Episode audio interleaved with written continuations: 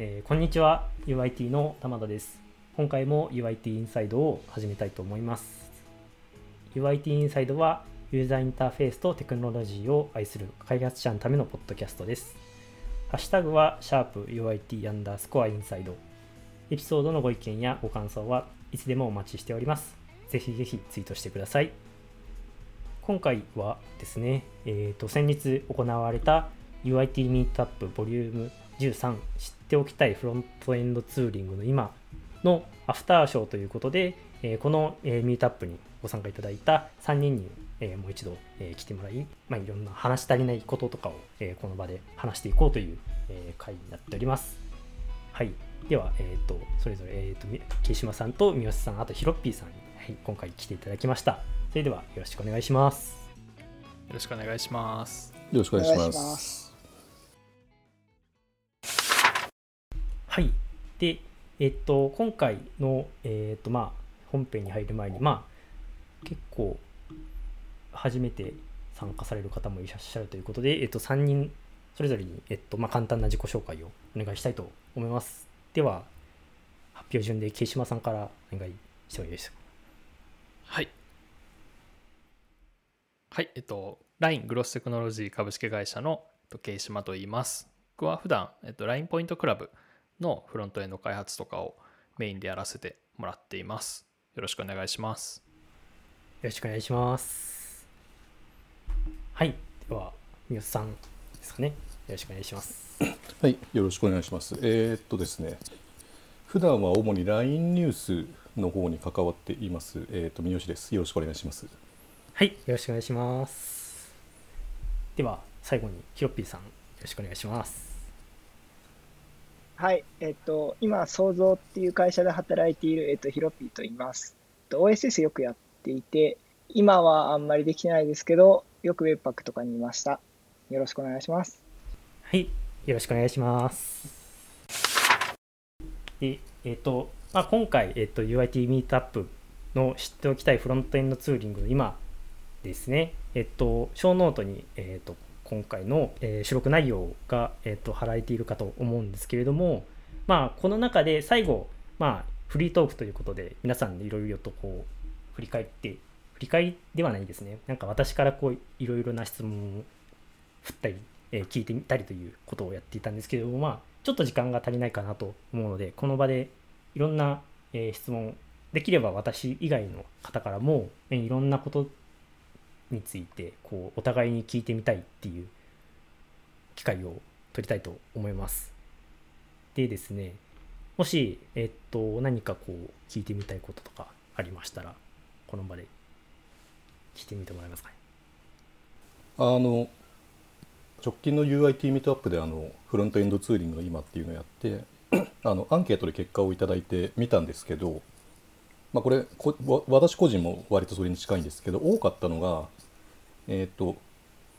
人的リソースが足りなくてあんまりそのツールを更新できないとあとは、えー、となんていうか正しい情報とかを聞ける人がいないんで身近に。はいはい。そういう更新をしたり試したりするのが難しいっていうのが結構多かったんですよね。で、まあ、確かに僕も普段からそうだなと思っていてあの実際あの直近で Webpack のバージョンを上げたりしたんですけどあの上げるときは例えば Google で調べるじゃないですか。で調べてあの試してる人のブログにたどり着いたりするんですけど、あのその通りやってもダメだったりするケースが結構多いんですよ。うんうんうんで結果何が正しい情報なのかわからないっていうのが割と毎回あるなと思っていてで、まあ、そういう内容を持ってる人って割と多いと思うんですよね実際に。うんうんというのとあとそれってあの本来そんな時間かけてやりたくないことなんですよね。せあの環境設定なんで本当は行動を書きたいんですよね実際は。うんうんそうですよね。というのがあるんであのそういうふうに困ってる人たちが困ってる時にどうしたらいいのかなっていうのをちょっと聞いてみたいですね。うんうんうん。そうですね。やっぱりなんか、そういう周りに聞ける人がいないっていうのは、私も予想以上に多かったっていうところで。で、まあ、聞ける人がいないと、まあ、ググって調べることになりますけれども、なんか、そうですよね。書いてある通りにやっても動かないっていうのは、なんですかねそれぞれの環境が違うからっていうのが理由ですかね。も多かったりするし僕は最終的にヒロッピーブログにたどり着いてるんで毎回。あまたここかっていう戦いを毎回してるんですよね結局。なるほどなるほど。いやそうそうウェブパック調べたらたどり着くという。やば。まあ日本語で検索してるんでねうんうんううんん。確かに確か日本語であんな情報出てるとこってあんまないのでそうですよね。4から5とか、まあ、3から4とか、こう、上げていくときに、どうやって、まあ、一番、うんと、簡単に上げれるか、簡単っていうのは、その、最短で、多分いろいろとそのなんか GitHub の一周見たりとか、そういうのは多分最後らへんだと思ってて、なんか、公式のドキュメント見ただけで、あの、上がい、上がって、あの、動きましたっていう状態にするのって多分、大変だと思っていて、そのうん。公式が、まあ、サポートする、サポートっていうのは公式がその、なんだろう、あんまりマイグレーションとかを、いろんなケースがあるから、先ほどおっしゃった通り、にあの、いなんだろうな、一般的に書けないと思ってるんですね。例えば、特にローダーとかだと、そのサードパーティーなものが多いので、そういうのだともう、ローダーが対応してないとか。だけど、それってその公式外のものな可能性があるので、だけど、そユーザーからすると、これなんで動かないんだろう、これ Webpack のせいじゃないって言って、多分そこで固ま固まるっていうか、そこでずっと考えちゃうんですよね。うんうんみたいなやつが多分多いかなと思っていて、で、これ、じゃあどうやって解決しようってなった時に、もちろん誰か、あの、なんだろうな、すでに上げてる人たちのそのブログを読んで、まあある程度、なんか上がりそうなところまでとりあえず持っていったっていう状態のもう次に何やるかっていうともう GitHub の issue 探す。もちろん公式のドキュメントとかはそのえーっと、上げるときにやるんですけど、それはもう前提としてやってて、公式のドキュメントはそのマイグレーションとか、あの、 changelog みたいなやつ、その、Webpack の4から5上がるときであったら、その、 changelog ってリポジトリの中に全部その、どういう変更が入ってるかっていうのが書かれてるので、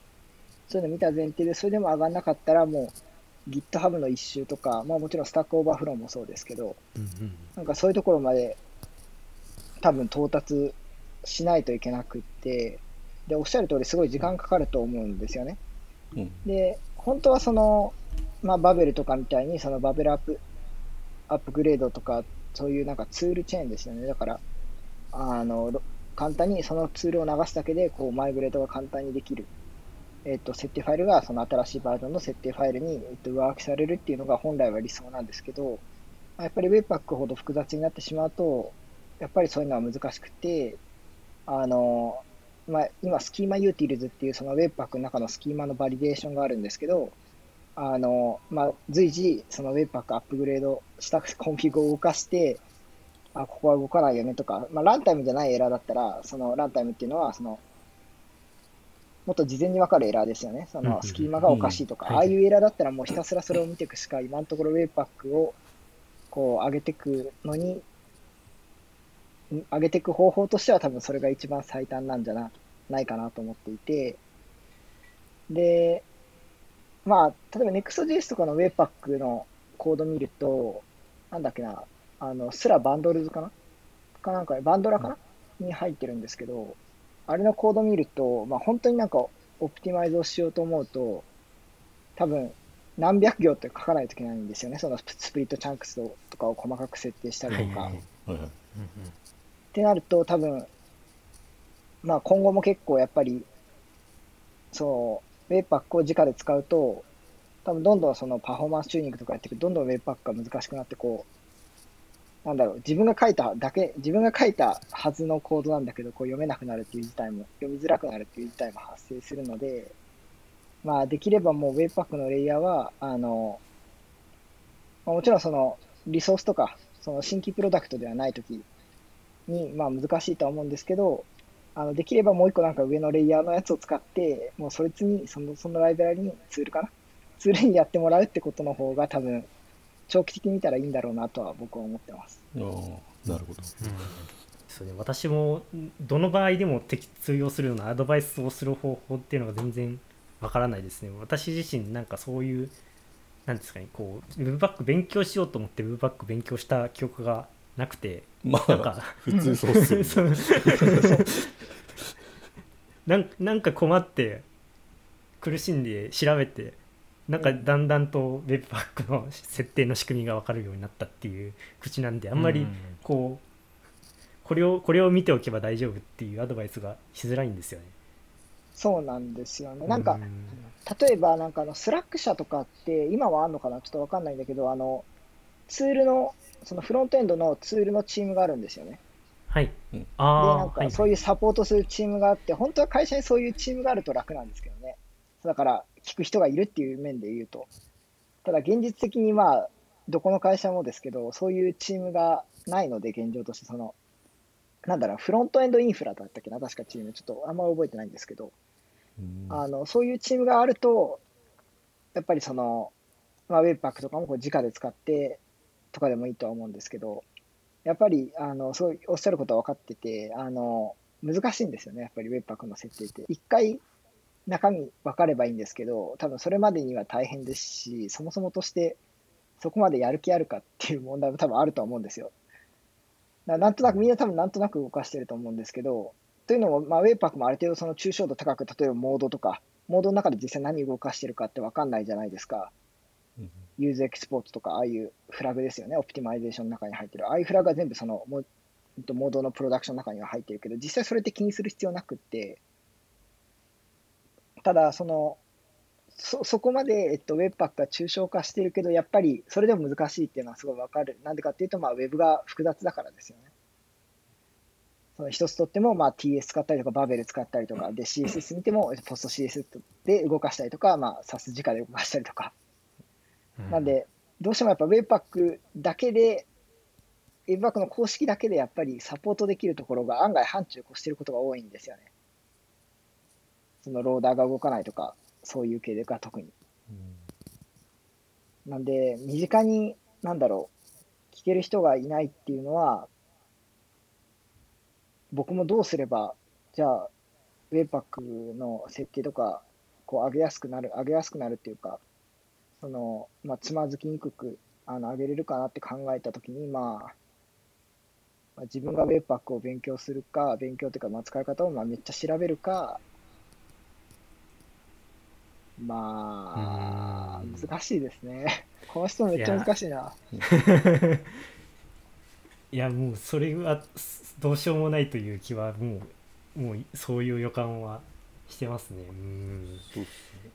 ちなみに私個人の場合はもう最小構成に一回戻しちゃってやり直すっていう。うんうんうん。ああの要はそのはいはい。はい切り分けができないんですよね。どれがダメなのかっていう。どの段階でダメなのかっていうのがはいはいはい。むずいんでできるだけミニマルな構成にして足していくっていう、そうですよね。なんかあの問題を解決するしかないっていうのはそうなんですけど解決するための手段みたいなのがそういうなんかこう問題を切り分けたりとか。あとさっきあの言ってたそのより上のレイヤーのらあのツールを採用するみたいなそういうところもそうですよね。なんかうん、できるだけこう段階的にそういう問題を解決でき解決っていうか問題を見つけるようなうん。ステップが踏めるとちょっとは楽になるかも。ちょちょっとはちょっとは。なんかね、ちなみに、あの、あれなんですよ、Webpack、今あんのかな？あのね、Webpack CLI ってあるじゃないですか。で、あん中にマイグレートってコマンドが実はあって、おう3から4とかはね、確かね、マイグレートできるんですよ。4から5できたっけなちょっと自信がないですね。僕、あれ使ってないからちょっとあれなんですけど、あの、一応マイグレートのコマンドはあるんですよ。はいはいはい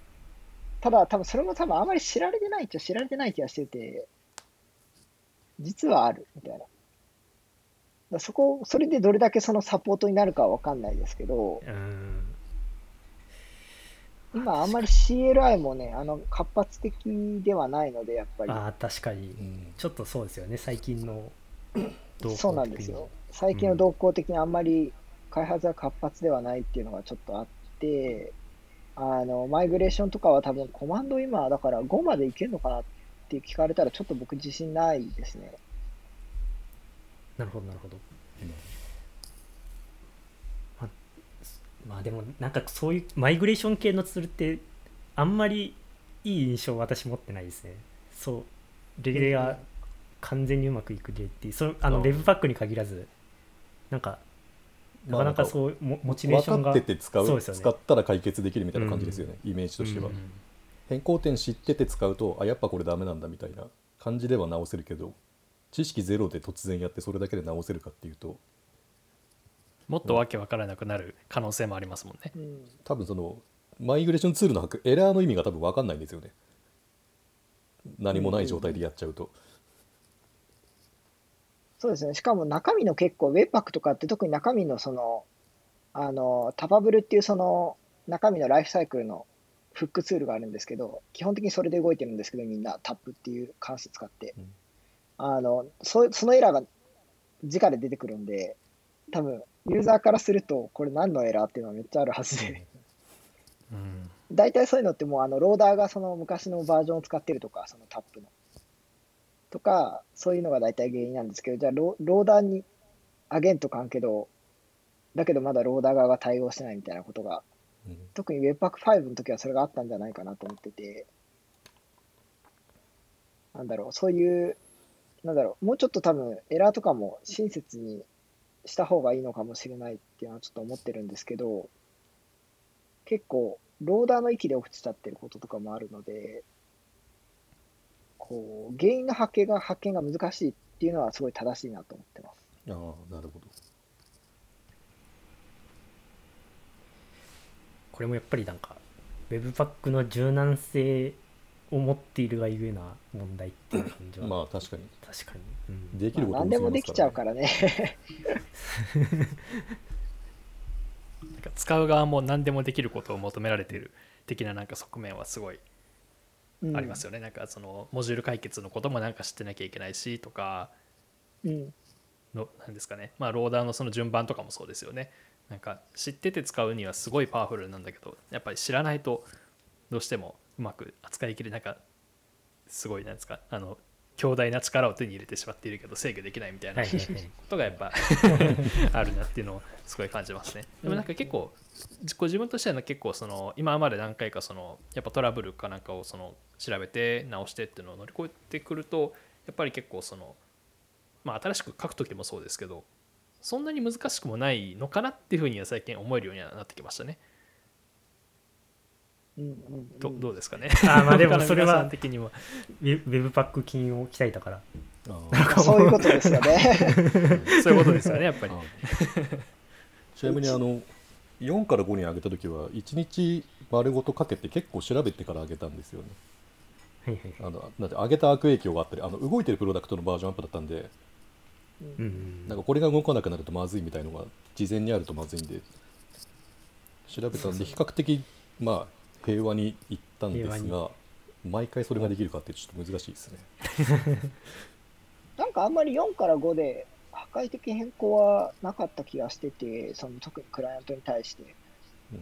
はいはいあなんだろう、だから5に上げて動かなくなるっていうのは、結構そのローダーが動かないとかはあったんですけど、クライアントのコードであんまり影響があったのは、まあ、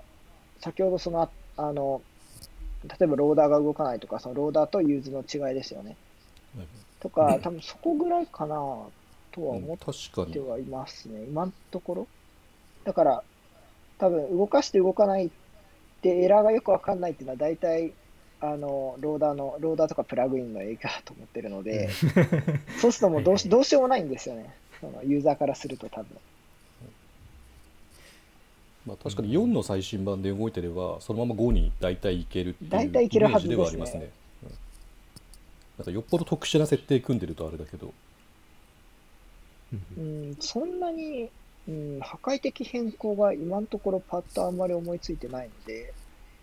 多分結構すんなりいけたんじゃないかなと思って思ってはいますね。その昔のあの1から2とか、ああいう時よりは全然マシだと思ってるので、そうです。大体まあ、落ち着いてきたんじゃないかなと思ってて、今後だから、今後、多分、一番過去に大きかったのが1から2だった記憶あるんですけど、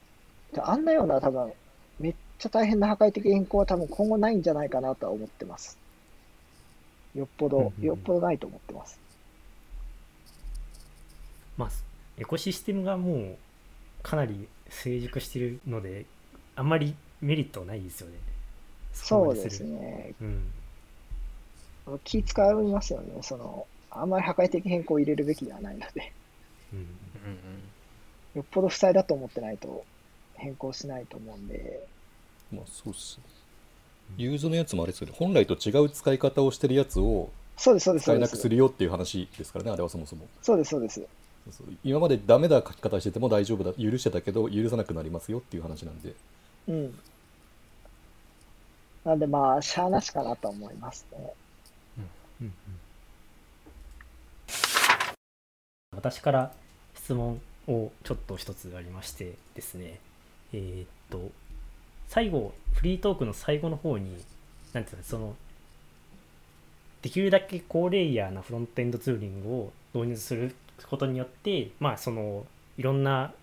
ツール由来のつまずきみたいなのをなくせるっていうことについてもうちょっと私ちょっと聞いてみたいなと思いましてまあさっきの話の続きみたいな感じなんですけどもその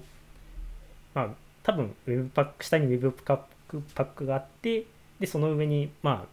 いろんなツールが入ってるとかあと ES ビルドが下に来たりとかっていうケースがあると思うんですけどもまあそういうあるツールの上により高レイヤーなツールが来るっていう時の設定についてちょっと聞いてみたくてですね。例えばえっと NEXT とかだとまあこ設定とかでこう中身の Webpack の設定にこう改変するみたいなケースがあったりすると思うんですけれども、まあ、それのカスタマイズ性みたいなのをどういう形で提供するのがいいのかなっていうのを聞いてみたいなと思います。でこれなんで聞くかというとですねそのあんまり個人的にこう好きじゃない例がそのいくつかあってなんかこう Webpack ってすごい他のツールの下に使われることが多いと思うんですけどもそれをこうどういうふうにその Webpack の設定に介入するかって結構流派があると思思うんですよね。で例えば一つの例で言うと ViewCLI でそのちょっと今 URL を貼るんですけども、えっと、その Webpack チェーンという外部のプラグインを使って、プラグインではないですね、そういうライブラリを使って、その Webpack の設定を改変するみたいな機能があるんですね。で、これ結構、まあ、割と、なんですかね、好み分かれるなっていうのが正直な感想で、なんかその、なんていうんですかね、いわゆるガルガルプみたいな感じで、そのメソッドチェーンでこう、ルールテストユーズみたいな、そういう感じでこう改変するみたいな例があったりしするんですよ。で、他にも、例えばもう一つの例で言うと、あの、 Create React App で作られたあのアプリケーションって基本、なんですか、その設定みたいなのを変えようと思ったら、えー、と eject するっていう手段が一つあると思うんですけれどもそれを避けるがために React App Re Rewired という、えー、と設定を変えるみたいなエコシステムがありましてですねこれがその Create React App で作ったプロジェクトをできるだけ eject せずに Webpack の設定だけを変えたいみたいなそういう需要から来ててなんかすごい難しいんですよね。その Create React App としてはそういうあんまりそのあんまり下のレイヤーの設定とか触ってほしくない、まあ、触るのならもう eject してくださいっていうスタンスだと思うんですけれどもあまりそれを極端にしすぎるとそういう Rewired みたいなあのこれもなんかすごい React App Rewired 自体のプラグインみたいなのもいっぱいあってですね。結構なんかこうしんどいなっていう思う時もあったんですよね。結構なんでうーんまあそれぞれのこう意見みたいなのを聞きたいなっていう感じなんですけれどもなかなか例えばビットとかだとあれはその、まあ、ロールアップのあのコンフィグですよね。実質的に。うんうんうん。そうですね。その設定の使い心地みたいなのは今のところ困ってない感じですかね。そのそうですね、うん。なんか本当に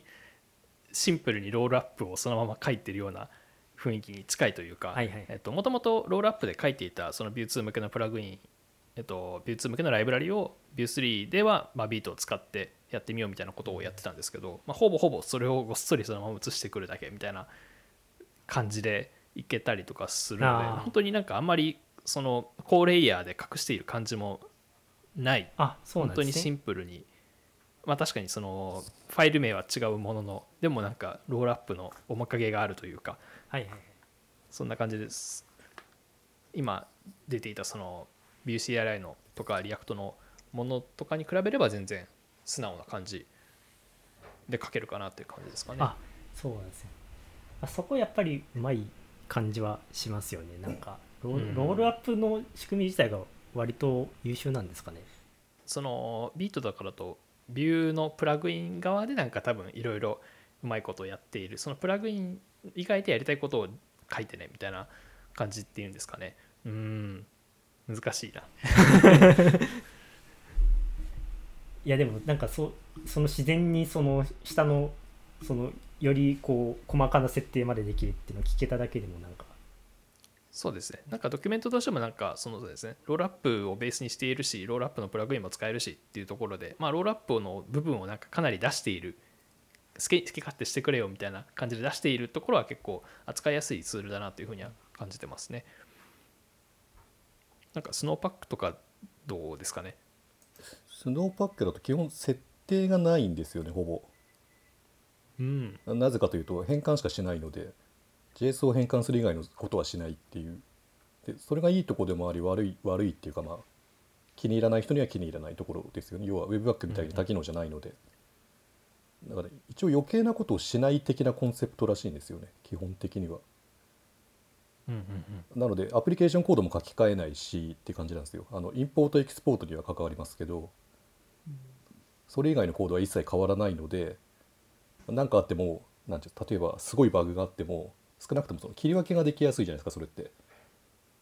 うんうんうん。こいこいつを使ったからこうなったんだってここはここだけ変わりますっていうのがはっきりしてるので。っていう良さはありますね。結構そうスノーパックあんまりなんていうんですかねそのか関与しないっていうスタンスはありますよね。そう。でおそらく多機能にもならないと思いますよ。こんそういうコンセプトなので。うんうんうん。であのバンドル・フォー・プロダクションっていうところあのところの章とかで言うとあのき基本そのプロダクション用のビルドにはそのスノーパックが提供している Webpack を使うためのプラグインを使ってくださいっていう回答なので、はいはいありますね。まあ、まあ、結局あの Webpack を使うっていう感じまあ時間かかっちゃうんですけどねそれを使うと。まあでもそうあんまりそうそのプロダクションのビルド時間に対する不満っていうのは比較的まあ低い。そんなにまあ多分そのプッシュしてビルドするとかだとまあ多分手元でこう待つみたいな環境がそもそもあんまり考慮されてないのかもしれない。そうなるとそうですね。あの確かに、うん、ミートアップでも要は開発環境ではそのパックそのまま使ってそうそうそう。まあ、ネイティブ ASM でで、えっと、本番環境ではビルドして使いますよっていうと結局ビルドしてんじゃないかって話じゃないですか、あなんだけど、えーとまあこれ LINE バイトでも実際あった例で言うと Webpack をそのそもそも使っていたんだけれどもビルド時間が30秒だかかかってたらしいんですよ。はいはいはい。24秒とか言ってたかな。うんうんうん。で例えばあの開発中ってそれをウォッチとかして ウェブサーバーで見たりしてるわけじゃないですか。はいはい。あのあなたが何か打つたびに24秒待たなきゃいけないんですよ。っていうのに耐えられないんでなんか解決策がないかなっていうことでそのパックを採用したらしいんですね。はいはい。でまあ採用したら、えーとこれポッドキャストで多分話してたと思うんですけど24秒かかってたのが24ミリセカンドになったと。あはいはいはい。ありましたねいうのがあって、で要はそのビルド時間が遅いとかっていうのが問題になるのって開発中の話だと思ってるんですよ。うん。うんうんうん。なぜかというと毎日リリースとかしないじゃないですか、まあ、することもあるかもしれないですけどプロダクトとしては基本1日に1回とか2回ですよね多くたって。そうですよね。なのリリあの本番用のビルドをするのって、うん。なのでまあそのくらいは我慢できるんで我慢してよより頻度の高い開発中の体験を良くしましょうみたいなコンセプトではあるんですよね、うん。うん。っていうのがなんかうまいこと伝わってなかったみたいなんでちょっと補足しました。ああいい。いやありがとうございます。その通りだとなんか、まあ、それはそれで賢いですよね。そまあその Webpack のちゃんと資産を使うっていう方針をとっていて開発環境の向上に特化するっていう。そうですね。まあ、うん。考え方によると思いますけど硬いところだと多分その要は開発中のコードとリリースするコードがじゃあ違うんじゃないですかって話になると思うんですよね、うん。そこの信頼性ってどこで担保してるんですかみたいな話になるところ多分硬いところはあると思うんですよ、うんうんうん。思うんでまあそこはケースバイケースで使ってもらうしかないって感じですね。そうですね。それは担保はちょっと難しいかもましてやね IE 対応必須みたいなところだと多分結構うん、IE で動かない環境であなた方検証してるんですよねっていう話に多分なっちゃうことはあると思いますよ。そうそうですよね。いやでもそう開発と検証の環境はそれはそれでまた違うと思うんですよね。多分 Web 開発中本当に開発中ってその IE 使わないと思うんですよ。使わない。うんまあ確かにそう開発してなんか問題起きた時に問題を切り分けるとか確認しに IE を立ち上げるってなるとそんなにその即時性みたいなの本当にいるのかなとは。うん。まあ多分あり得る例としては、まあ、Webpack でバンドルしてるとしてはいはい。何かすごい複雑な設定とか特殊な設定をしてて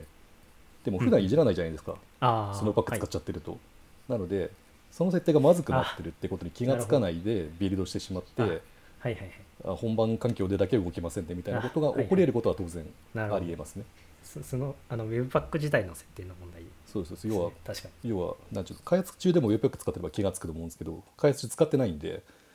どうどうなんだろう。なんか、例えば Webpack5 で、あの、コード量を減らすためにデフォルトが Allow ファンクションになったんですね。はいはいそのそうですね。ビルドされるファイルが、テンプレートの中が。で、うんうんそうすると、まあ、IE 動かないじゃないですか。うんうん、IE は Allow ファンクションサポートしてないんで。だけど、それに多分気づけるかって言われたら、まあ、知ってれば気づけるんですけど、ああ要は知らなかった場合 Chrome とかでしかそうそうそう、結局多分ね、開発 Chrome とかでやっちゃうので、なんか、結局 QA の時に分かるとか、なんかそういう感じになりそうな気はしてました。まあ確かに案外、だから一番だからお僕がそのスノーパックとかを使うのに、ちょっとやっぱり困ってたのは、その、実際のバンドラと違うものになる可能性があるので、うん例えば Define プラグインとか、うんああいうのが、その、なんだろう。まあ、Define プラグインプラグインはまだいいのかな。あの、例えば Webpack がその Define プラグイン使ったときって、あの、スノーパックで動かすと、それ適用されるんですかね？いやあ。の基本多分その Webpack のそのスノーパックが Webpack を使うプラグインってビルドのプロダクションビルドの時なんで、まあ、その時はう。ーんうん 多分デブにはあんまり関係ない。そうっすねですよね。まあだからうんコードスプリッティングとかなんかしてるとついつま合わないみたいなことが起きるかもしれないですね確かにうん。まあ、ちょっと僕がごめんなさい。あんまりスノーパックとかを使わないので、ちょっと知識がなくて申し訳ないんですけど、その開発環境とデブ環境で異なるとき、なんか起きそうだなとは思ってますね。そうですねそれは正直あるかなとは思いますね。ううんん。まあなのでそこも分かって使ってくださいねっていうお話ですね。あ、なるほど、なるほど。あだからそれが嫌だったら嫌で使わないっていうのは別に正論だと思うんで僕は。はいはいはい。逆に今、その、まあ、 Vite とかいろいろ出てきて、あの、まあ、例えば Vite だったら、まあ、ES ビルドで、あ node modules をビルドしたりとか、で、あと、まあ、 Rollup でバンドルしたりとかしてるわけじゃないですか。で、まあ、 node module って基本関わることがないっていう前提で動くので、ES ビルドでいいと思ってて、で、あとロール、ロールアップで、まあ、ビルドしたりとかしてるので、今、今だとやっぱりビトがいいんですかね。その速度面とかの話になると。あ僕はあの個人的にスベルトの日本語のドキュメント作ってるんですけどはいはい。スベルトキットも最初スノーパックを採用してたんですよ実は。まだバージョン1になってないんですけどスベルトキットって、なんですけど、えー、と結局ビートの方に変えたんですよね。割とすぐに。あ、それって理由って何なんですかね？えー、と一つは、まあ、スノーパック自体が Windows 環境でなんか問題が起きてて要はオープンソースなんで Windows の環境だけ参加できないみたいなのが許容できなかったっていうのと、うん、あと,、えー、と単にビルドする以外になんかテンプレートの処理とかなんか最適化したいことがあったらしいんですね。HTML とか CSS を、うんうん。でそれを一緒にやるのにこっちの方が楽っていう。なるほど。うん。ああ、なるほど。でちなみにスベルトの作者とあのロールアップの作者と同じ人なんでそう、いう意味でビートもそう。だからビートとの相性がいいっていうのは単純にそういうことなんですよああ、そういうことなるほど。か。そうそうあの自分が作ってるやつで作ってるんで採用してるのであの必ず検証されてるしすぐに出るんですよプラグインとかも。うん。いやそれがなんか主な理由な気がしてきた。確かに。そうなんですね、じゃあちょっとあの話を振り返ってコンフィグの設定の話でいくとそれを例えばロームとかどう解決するのかなっていうところ。ロームはやっぱり結構実際にどういうものなのかというところまでは踏み入ってないんですけどみんな多分気になってると思うんで。せっかくなので触れてみたいなとは思うんですけれども。うん。ロームのなんかそうですよね。そのてえーっと例えばロームの、えーっとフィロソフィーの章のところでなんかこう設定をあの API を最小に保つとか設定をできるだけ減らすとかっていうところがあって多分それをできるのはロームの強みかなとは思うんですけれどもとはいえそんなことできるのかなっていうちょっと疑問には思ってますね。今もこれはあれですよね、その、一旦現実とは切り離して、まあ、現実的に考えたら多分、まだバンドラーとかの開発が全然できてない以上、あの、まあ、ウェブのバンドラーってかなりやることが多いので、多分そのそうですそうです。設定っていうのは、最初にできたとしても多分、まあ、最初にできたとしてもそこまでできないんじゃないかなと思っていて、で、えっと、まあ、逆にその、今 ESLint とこう Prettier だと、ESLint プラグイン Prettier を入れて、で、ESLint でそのプリティアのコンフィグをオフにしてとかをやらないと競合しちゃうじゃないですか。はいはいはい。で、そういう面で話すのであれば、まあ、 Rome はその Prettier と ESLint、もうこの両方を Rome の中に持ってるので、まあ、なるほどなるほど。こういう設定はないですよねっては言えますよね。はいはいはい。あ、確かにそれはありますよね。なんか、普通にそのバンドラの設定とかっていうよりはむしろそういうリンターとかそういう設定と重複するとかそういう無駄がなくなるっていうところの強みが、そうだと思います確かに。確かに。うん。それは確かにそうですよ。なんで、こう、なんだろう、なんでこれ、このこのツールとこのツールがバッティングしてこう動かないけど、これどうやって設定変えたらいいのみたいなやつは多分なくなるので、なくなるっていう言い方が、まあ、そう、い一箇所で集まっちゃって、設定が一個なんで、そういう面ではやっぱり強いですよね。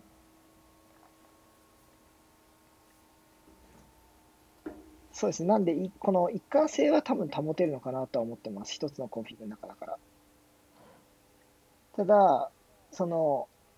まあ、 zero config とかにできるかって言われると、まあ、また難しいなとは思いますね。その、そうですよね。うーん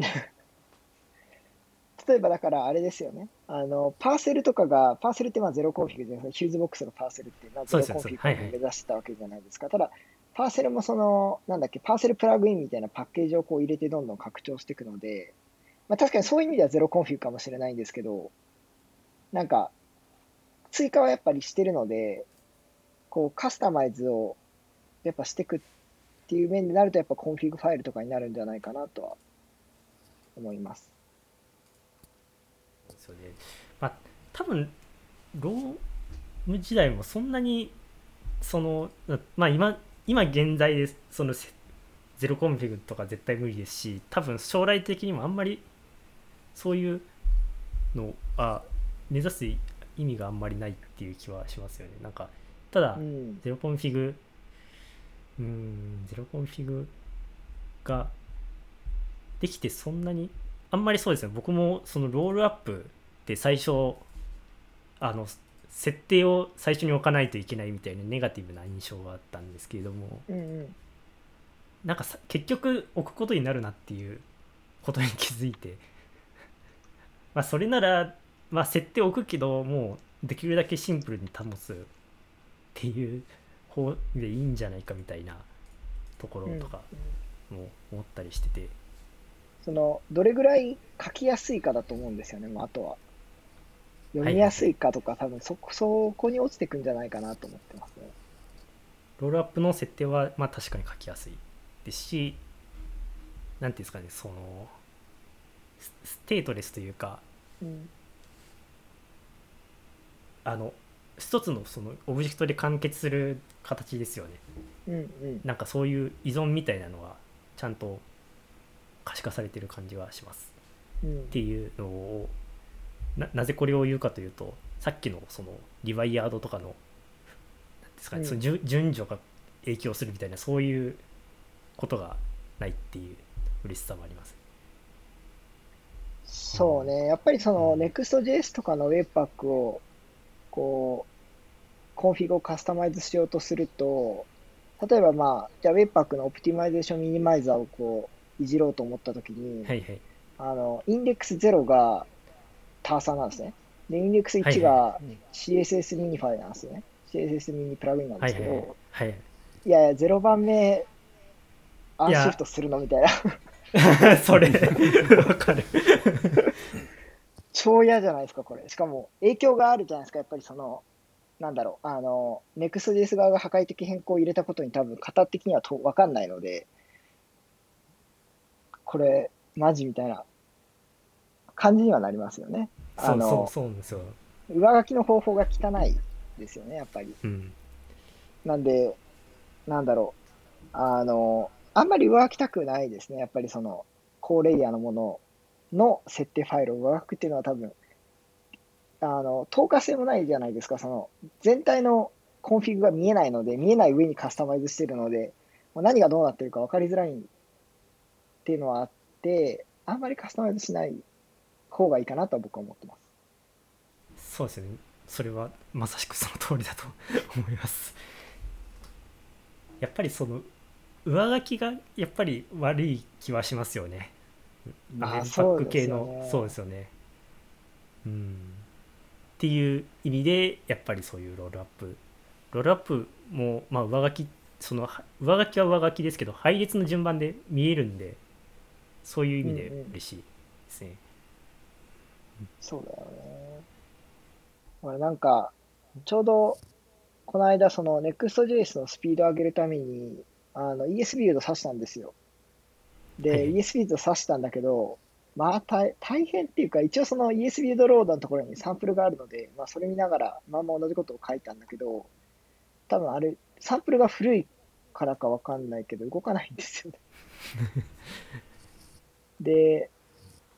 あまあ動かないっていうのは多分、まあサンプルが古かった気はするんだけど、あの、まあそこはいいんだけど、やっぱり上書きの仕方がその、なんだろう、ターサーみたいな名前を見つけて、それを、その インデックスを取っはいはい。て、はいで、はい。置換するみたいなこととかがやっぱりあって、やっぱり、そう高レイヤーのものを使うと、やっぱりそのカスタマイズしづらいっていうのは、こう、Webpack コンフィグを直で書きたい人からすると、やっぱり苦しいなとは思ったりはしますね。そうですね。うん。な、何の異論もないですね。その通りです。だからその話を多分戻すと、そのローマがあの全部管理してる、全部そのプリティアも ES リントも、あのまあ、ウェブパックも、はい。トランスパイラー、まあ、バベルみたいなものも全部こう管理してるっていうのは、あのそういう部分で、なんだろうな、あの元も元が高レイヤーにもかかわらず、その低レイヤーのものの高レイヤーが集まっているので、Next.js とかって Webpack をカスタマイズしたものを隠蔽してるじゃないですか。ただ、ロームって、そう、それとはまた話が違うじゃないですか。そう、高レイヤーなんだけど、カスタマイズしてないんですよね、根元なんで。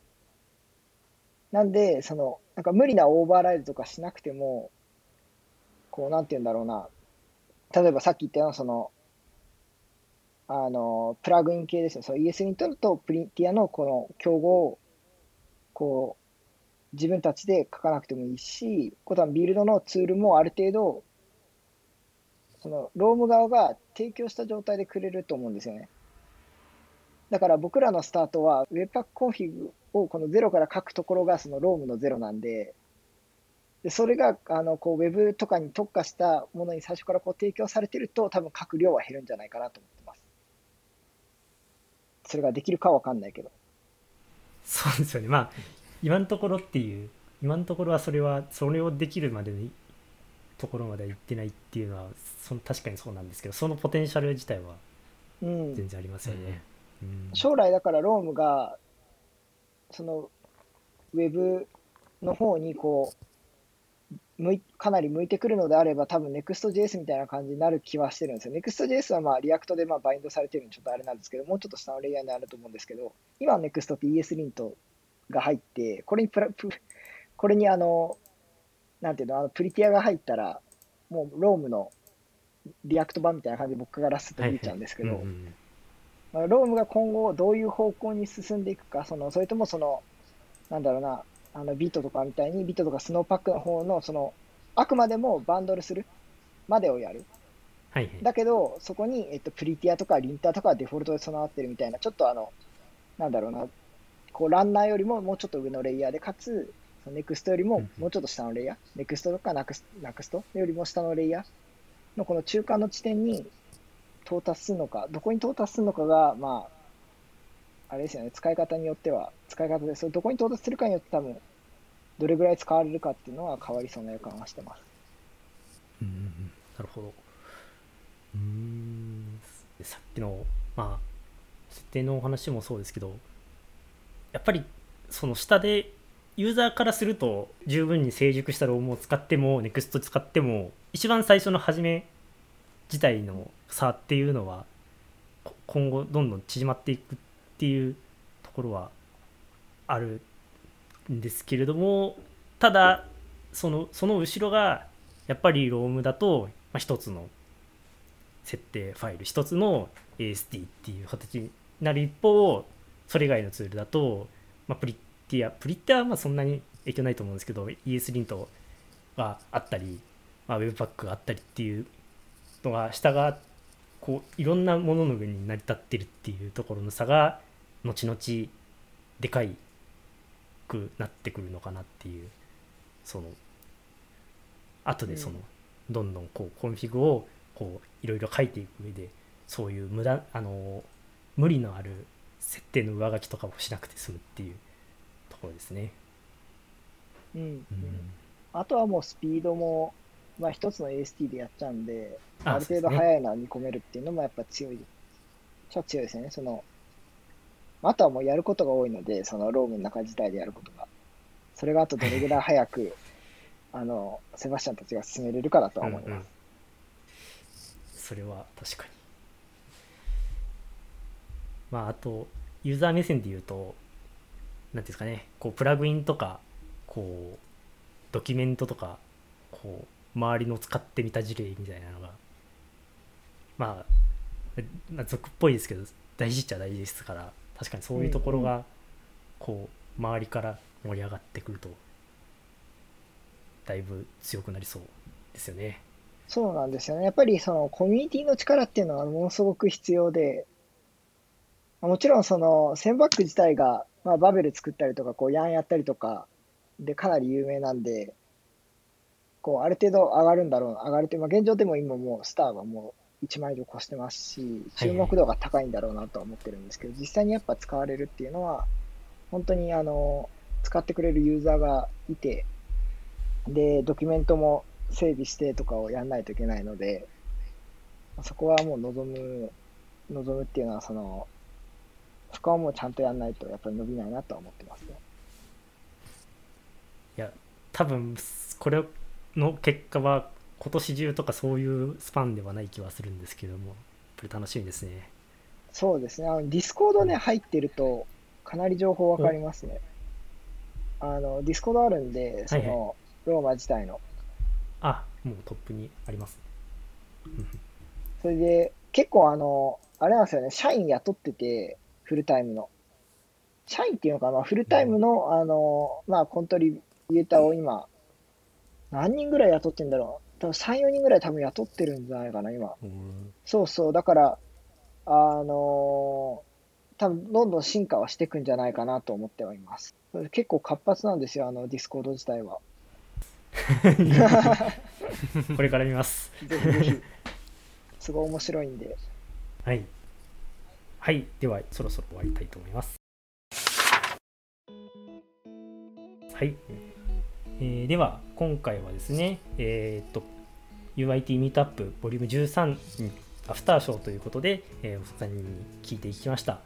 LINE のフロントエンド組織 UIT ではこのような技術的なキャッチアップを行っております。UIT インサイド以外にも毎週の社内勉強会でフロントエンドの情報交換を行っています。